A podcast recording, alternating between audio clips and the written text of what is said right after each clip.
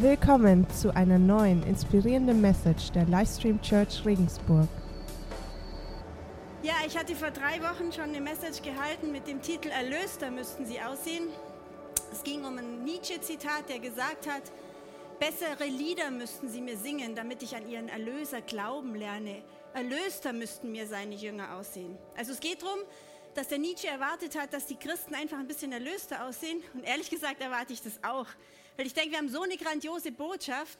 Es gibt so viel Grund, erlöster auszusehen. Und das möchte ich mir heute mit euch in der Message angucken.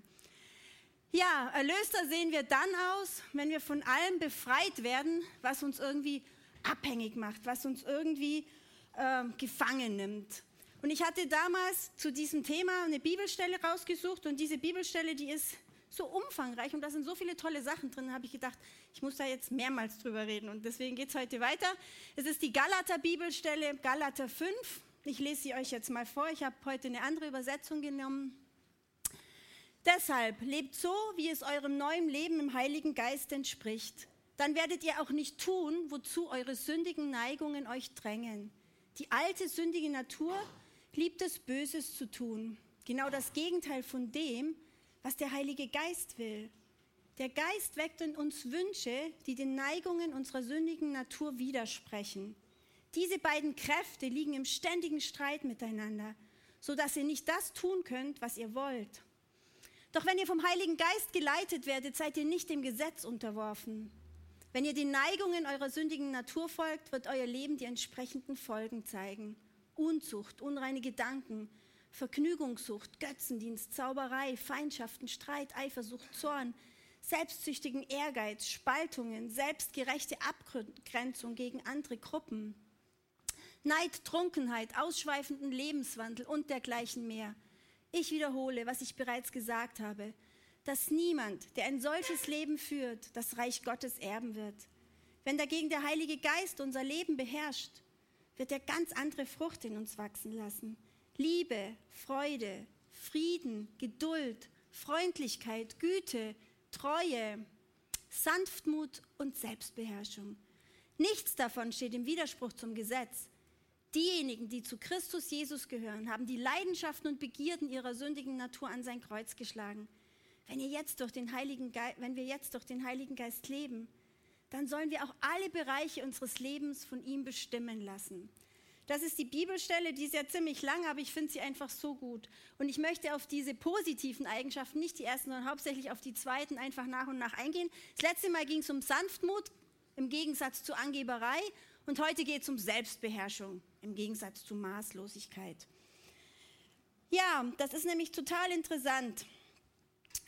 Wer nämlich nach Lust und Laune lebt, nach seinen eigenen Gelüsten, der landet automatisch in der Maßlosigkeit. Und die Maßlosigkeit führt total oft zu Abstumpfung. Ein Beispiel von mir, wir waren vor kurzem äh, in Neutraubling asiatisch essen. An dem Tag war irgendwie total viel los. Ich bin untertags gar nicht so viel zum Essen gekommen, hatte dann richtig Hunger. Dann sind wir da hingekommen und uner unerwarteterweise war da ein Riesenbuffet. Und ähm, ich habe dann, äh, es waren total leckere Sachen, ich habe angefangen zu essen und es hat so lecker geschmeckt. Dann habe ich mir noch einen Teller geholt und noch einen Teller. Und irgendwann habe ich dann gemerkt, mh, hm, so richtig gut geht es mir nicht mehr. Und in der Nacht konnte ich dann auch wirklich nicht richtig gut schlafen. Da habe ich mir gedacht, Bettina, jetzt bist du fast 50 Jahre alt und schaffst es noch nicht, vernünftig ein Buffet zu genießen. Ich war echt ein bisschen entsetzt über mich.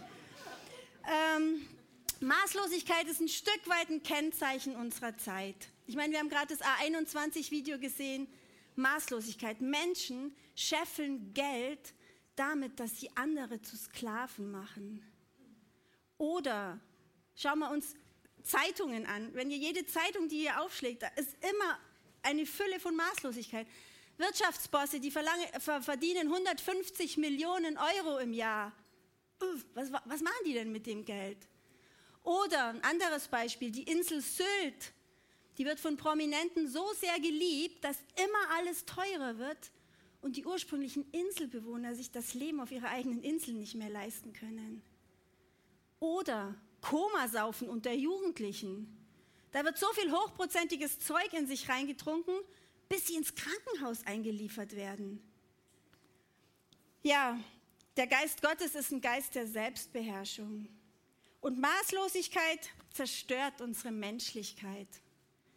Das ist wirklich eine Sache, das haben wir auch in dieser Bibelstelle gesehen. Das Interessante daran ist, wir Menschen, wir haben einen Willen und wir können diesen Willen unseren Begierden entgegensetzen. Und genau diese Möglichkeit, nämlich dass wir einen Willen haben und dass wir dadurch unsere Triebe steuern können, genau das macht uns zum Menschen.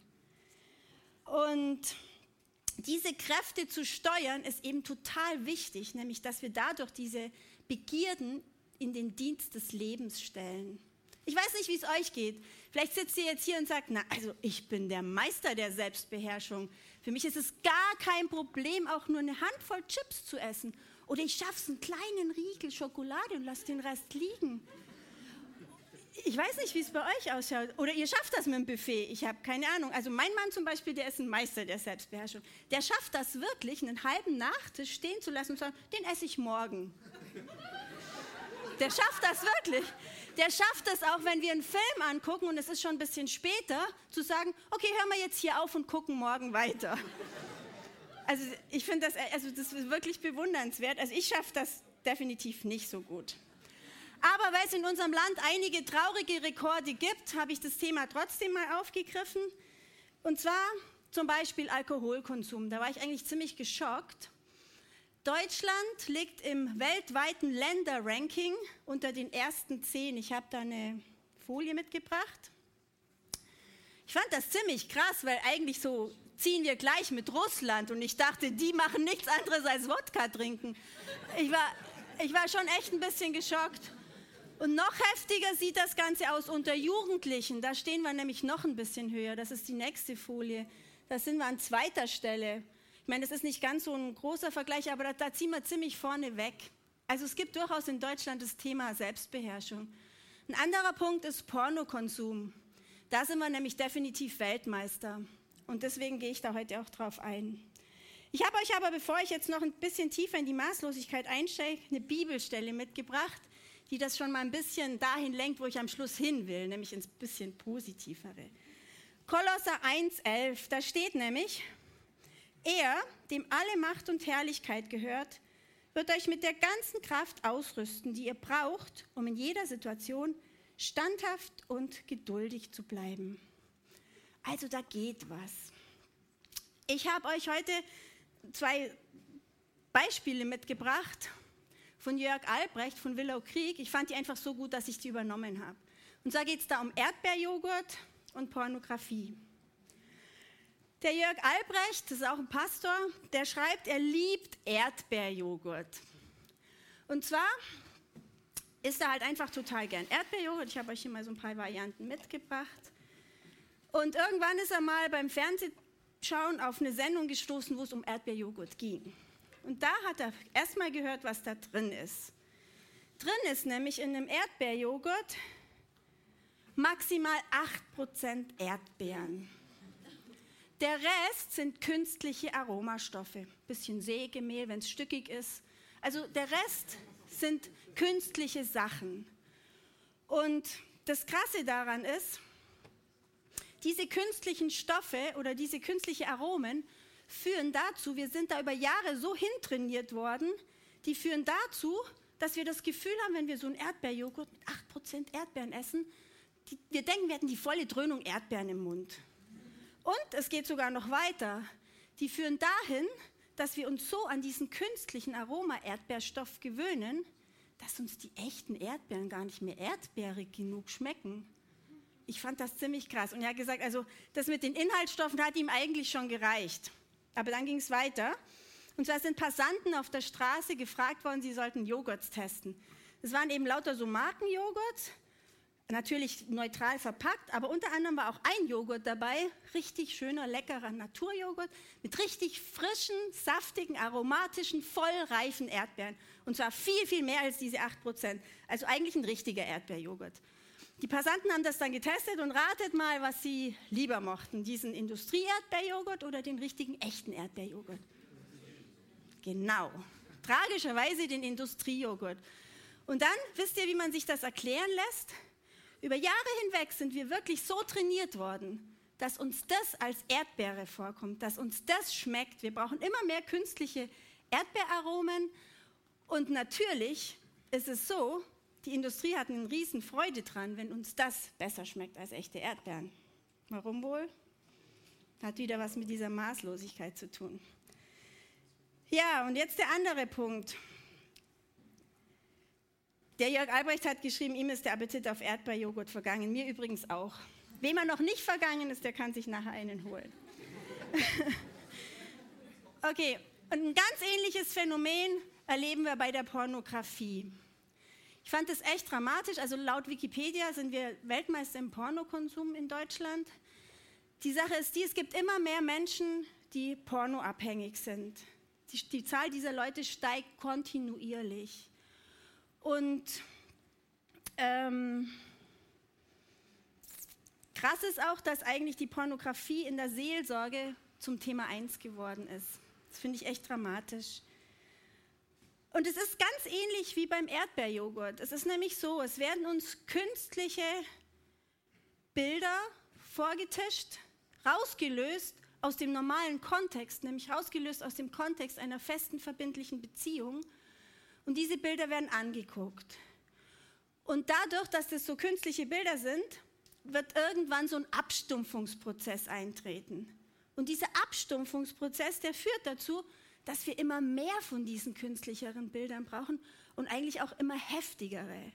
Und das wirklich Dramatische ist das, dass dann irgendwann diese Konsumenten wirklich gar nicht mehr einen wirklichen Spaß am echten Sex haben, weil sie so an dieses künstliche vorgegaukelte äh, Bild gewöhnt sind und die Reize so abgestumpft sind, dass ihnen das, was sie im normalen Leben, in einer Ehe, in einer geregelten Beziehung als Sex erleben, gar nicht mehr reicht. Und das finde ich echt dramatisch. Also diese Maßlosigkeit führt uns dazu, dass wir das Gute, was Gott uns schenkt, gar nicht mehr genießen können. Das ist dramatisch. Und ich habe mir mal überlegt, welche Stelle in der Bibel könnte das denn verdeutlichen? Also nochmal zusammengefasst, auf die Dauer stumpft unser Geschmackssinn so ab, dass wir das Echte nicht mehr schätzen können. Und eine Bibelstelle habe ich für euch gefunden im Alten Testament. Und zwar geht es da um den König Salomo. Der König, ihr könnt das nachlesen, wenn zu Hause. Ich habe jetzt die erste Bibelstelle, die erzähle ich euch, die zweite habe ich euch mitgebracht. Der König Salomo es steht in 1. Könige 3 ab Vers 5. Der König Salomo hat einen glorreichen Start hingelegt. Er war der Sohn vom König David. König David war der, den Gott bezeichnet hat als Mann nach meinem Herzen. Er ist sehr jung König geworden, der Salomo. Und dann ist Folgendes passiert. Er hatte eine Begegnung mit Gott und Gott hat gesagt, du hast einen Wunsch frei. Nur mal zur Verdeutlichung, wenn Gott zu dir sagt, du hast einen Wunsch frei, hast du wirklich alle Möglichkeiten. Viel, viel mehr, wie wenn das irgendjemand anderes zu dir sagt. Und dieser König Salomo hat dann gesagt, ja Gott, also ich habe jetzt dieses Reich von meinem Vater übernommen, ich soll dein Volk, die Israeliten, anführen. Ich bin noch jung, ich habe noch nicht die Erfahrung, die mein Vater hat. Ich wünsche mir von dir Weisheit. Ich möchte Weisheit. Ich möchte die Erkenntnis, was richtig und was falsch ist. Ich möchte Weisheit. Und Gott hat gesagt, wow, der Wunsch gefällt mir richtig gut. Und weil du das gewünscht hast, kriegst du alles andere, was sich jeder andere gewünscht hätte, noch dazu, nämlich Reichtum und Ehre. Und der König David hatte dann die Aufgabe, den Tempel zu bauen. Und der König David war unermesslich reich. Der war so reich, dass Könige von anderen Ländern gekommen sind, nur um seinen Reichtum zu bestaunen. Und der König David wird in der Bibel als der weiseste Mann. Hm? Oh, Entschuldigung, ich bin jetzt gerade abgerutscht. genau. Also Salomo. Der Salomo wird in der Bibel auch als der weiseste Mann beschrieben, der je gelebt hat. Okay, und jetzt ein paar Kapitel später, in 1. Könige 1,11, da lesen wir folgendes. Der Salomo, dem ist folgendes passiert. Aber der König Salomo liebte viele fremde Frauen, neben der Tochter des Pharao, moabitische, ammonitische, edomitische, zidonische und hethitische aus den Heidenvölkern, von denen der Herr den Kindern Israels gesagt hatte, geht nicht zu ihnen und lasst sie nicht zu euch kommen, denn sie werden gewiss eure Herzen zu ihren Göttern wenden. An diesen hing Salomo mit Liebe und er hatte 700 fürstliche Frauen und 300 Nebenfrauen. Und seine Frauen verleiteten sein Herz. Und es geschah zu der Zeit, als Salomo alt geworden war, da wendeten seine Frauen sein Herz anderen Göttern zu, so dass sein Herz nicht mehr ungeteilt dem Herrn, seinem Gott, war wie das Herz seines Vaters David. Also mal ganz kurz Break. Also 700.000 Frauen. Ich meine, wenn das nicht Maßlosigkeit ist. Ich habe mir dann mal gedacht, wow, Wahnsinn. Wie macht er das denn mit Geburtstagsgeschenken? Der muss praktisch, hat jeden Tag, haben drei von seinen Frauen Geburtstag. Und jeden Tag muss er mit drei von seinen Frauen Hochzeitstag feiern. Also ich meine, da geht schon einiges an Zeit drauf.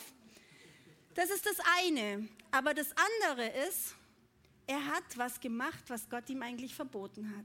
Gott wollte nicht, dass die Israeliten Frauen von anderen Völkern mit anderen Religionen heiraten. Und das hat er gemacht.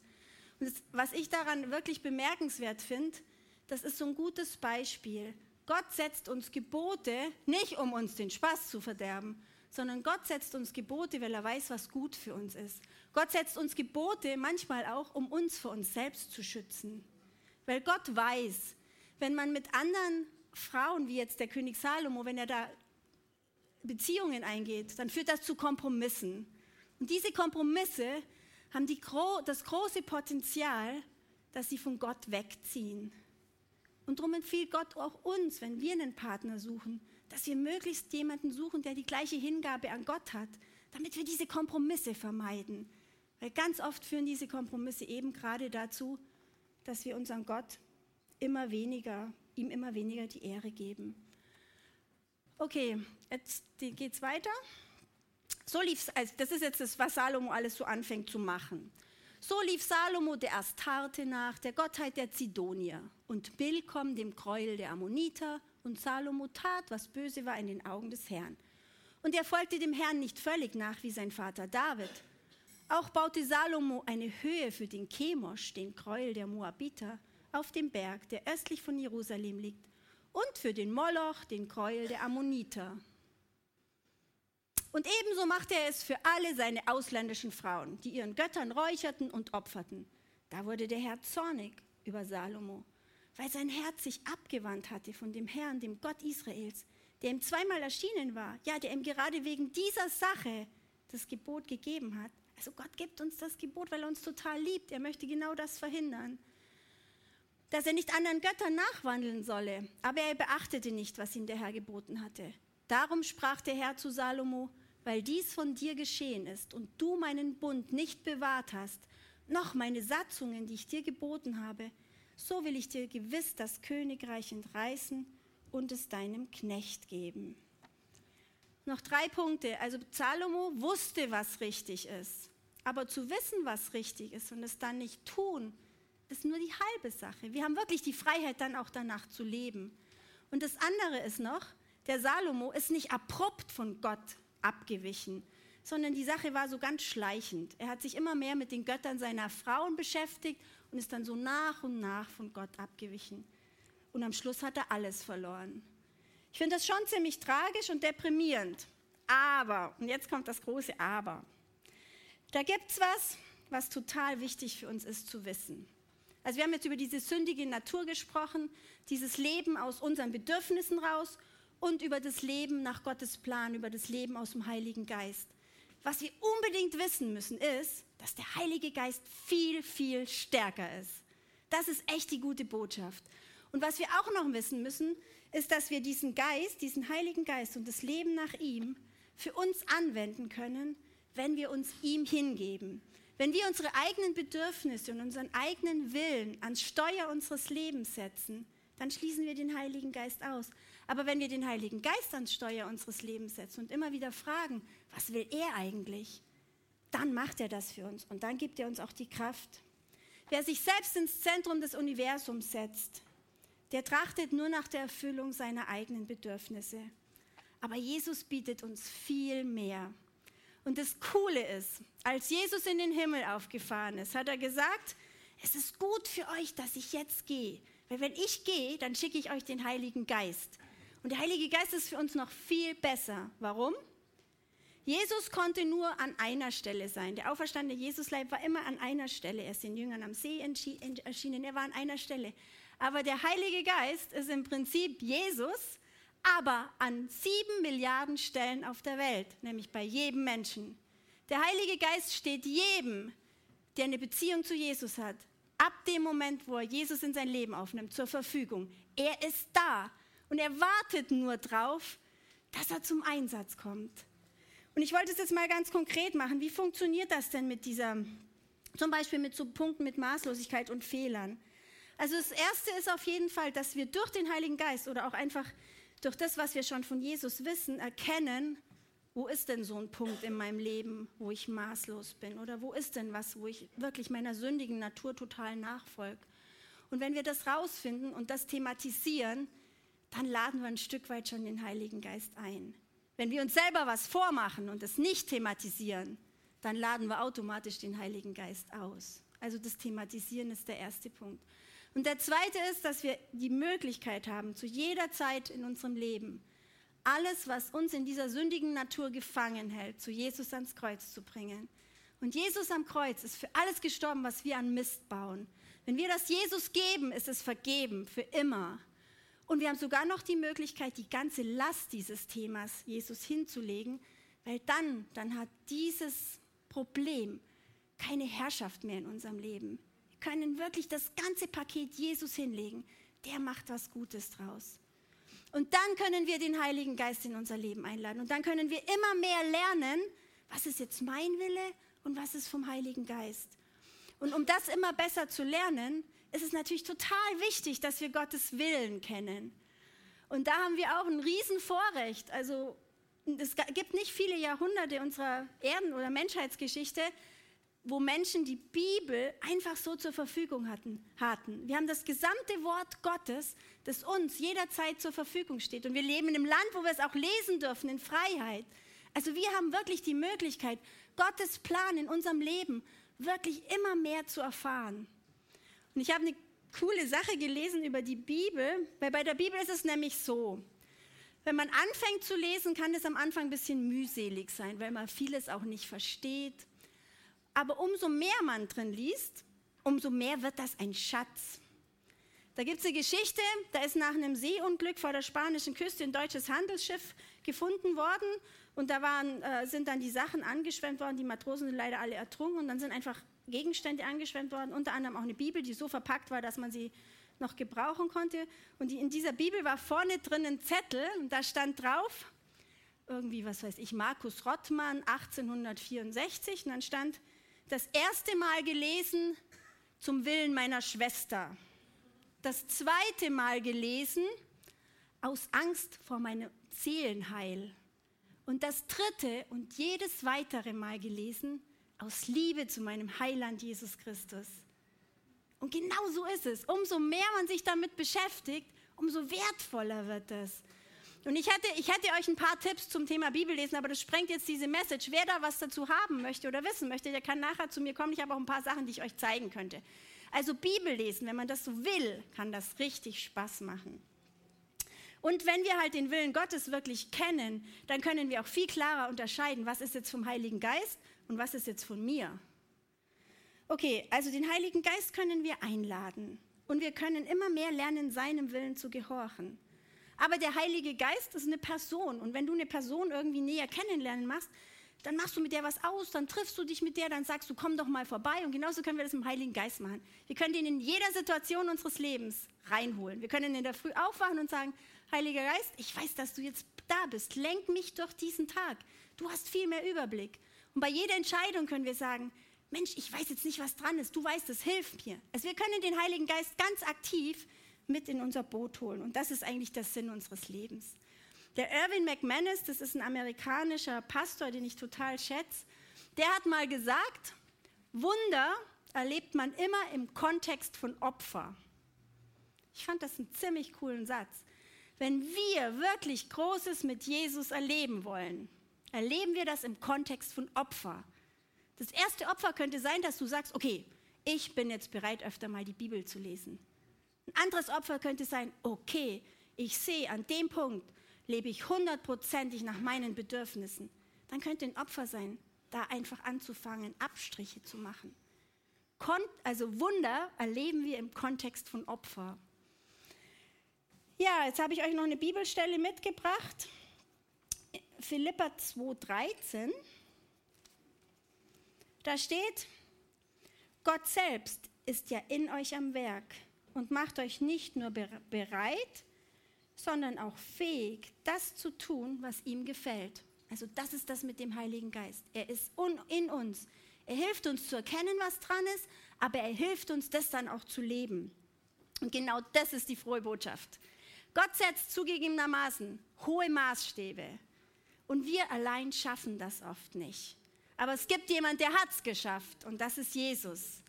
Und Jesus bietet uns alle Hilfe an, die wir uns nur vorstellen können. Wenn wir Jesus in unser Leben reinlassen, wie gesagt, ist der Heilige Geist auch gleich mit dabei. Buy one, get one free zum Beispiel. Also wenn ihr Jesus habt, habt ihr auch den Heiligen Geist. Und der kann euch echt helfen, euer Leben zu verändern und auf Gott auszurichten. Und ich hatte letztes Mal das Beispiel mit dem Joch gebracht. Ich möchte es noch mal ganz kurz zeigen. Wenn wir Jesus in unser Leben reinlassen, dann ist es so, wie wenn das Leben ist die Last, also dieser Wagen, das manchmal schwer ist. Manchmal ist es auch ganz leicht, da ist es jetzt nicht so voll, aber manchmal ist es richtig schwer. Und wenn wir uns mit Jesus in dieses Joch einspannen lassen, dann trägt er, der viel stärker ist als wir, die Hauptlast. Und das ist meine große Aufforderung an euch. Mal ehrlich, glaubt ihr, dass wir nicht erlöster aussehen, wenn wir all das abstreifen, was uns unfrei, was uns abhängig und was uns abgestumpft zurücklässt. Glaubt ihr das? Ja. Gut. Das Leben findet nicht statt, indem wir unseren Gelüsten nachgeben, sondern das Leben findet statt, indem wir den Gelüsten die Zügel anziehen und Gott in unser Leben holen. Leben ist im Blick auf Gott Leben findet statt im Blick auf Gott, auf den Heiligen Geist, auf den Plan Gottes. Das ist das Leben, das sich Gott für uns vorgestellt hat und das sich Gott für uns wünscht. Wenn für dich jetzt die Sache mit Jesus und auch dem Heiligen Geist so völlig neu ist und bist zum ersten Mal hier oder möchtest da auch mehr drüber wissen, hast du nach dem nächsten Lied die Möglichkeit, ein Gebet mitzusprechen, wo du Jesus in dein Leben einlädst. Und wie gesagt, der Heilige Geist kommt dann noch gleich mit dazu. Ich kann dich nur dazu ermutigen, weil wir schaffen das Leben hier, so wie Gott sich das vorstellt, nicht ohne Jesus und nicht ohne den Heiligen Geist. Aber das Angebot steht für jeden. Jeder kann einfach zu jeder Zeit zu Jesus kommen, kann ihn in sein Leben reinlassen, kann seine Erlösung annehmen und kann dann ein Leben befreit leben von all den Sachen, die uns abhängig und unfrei machen.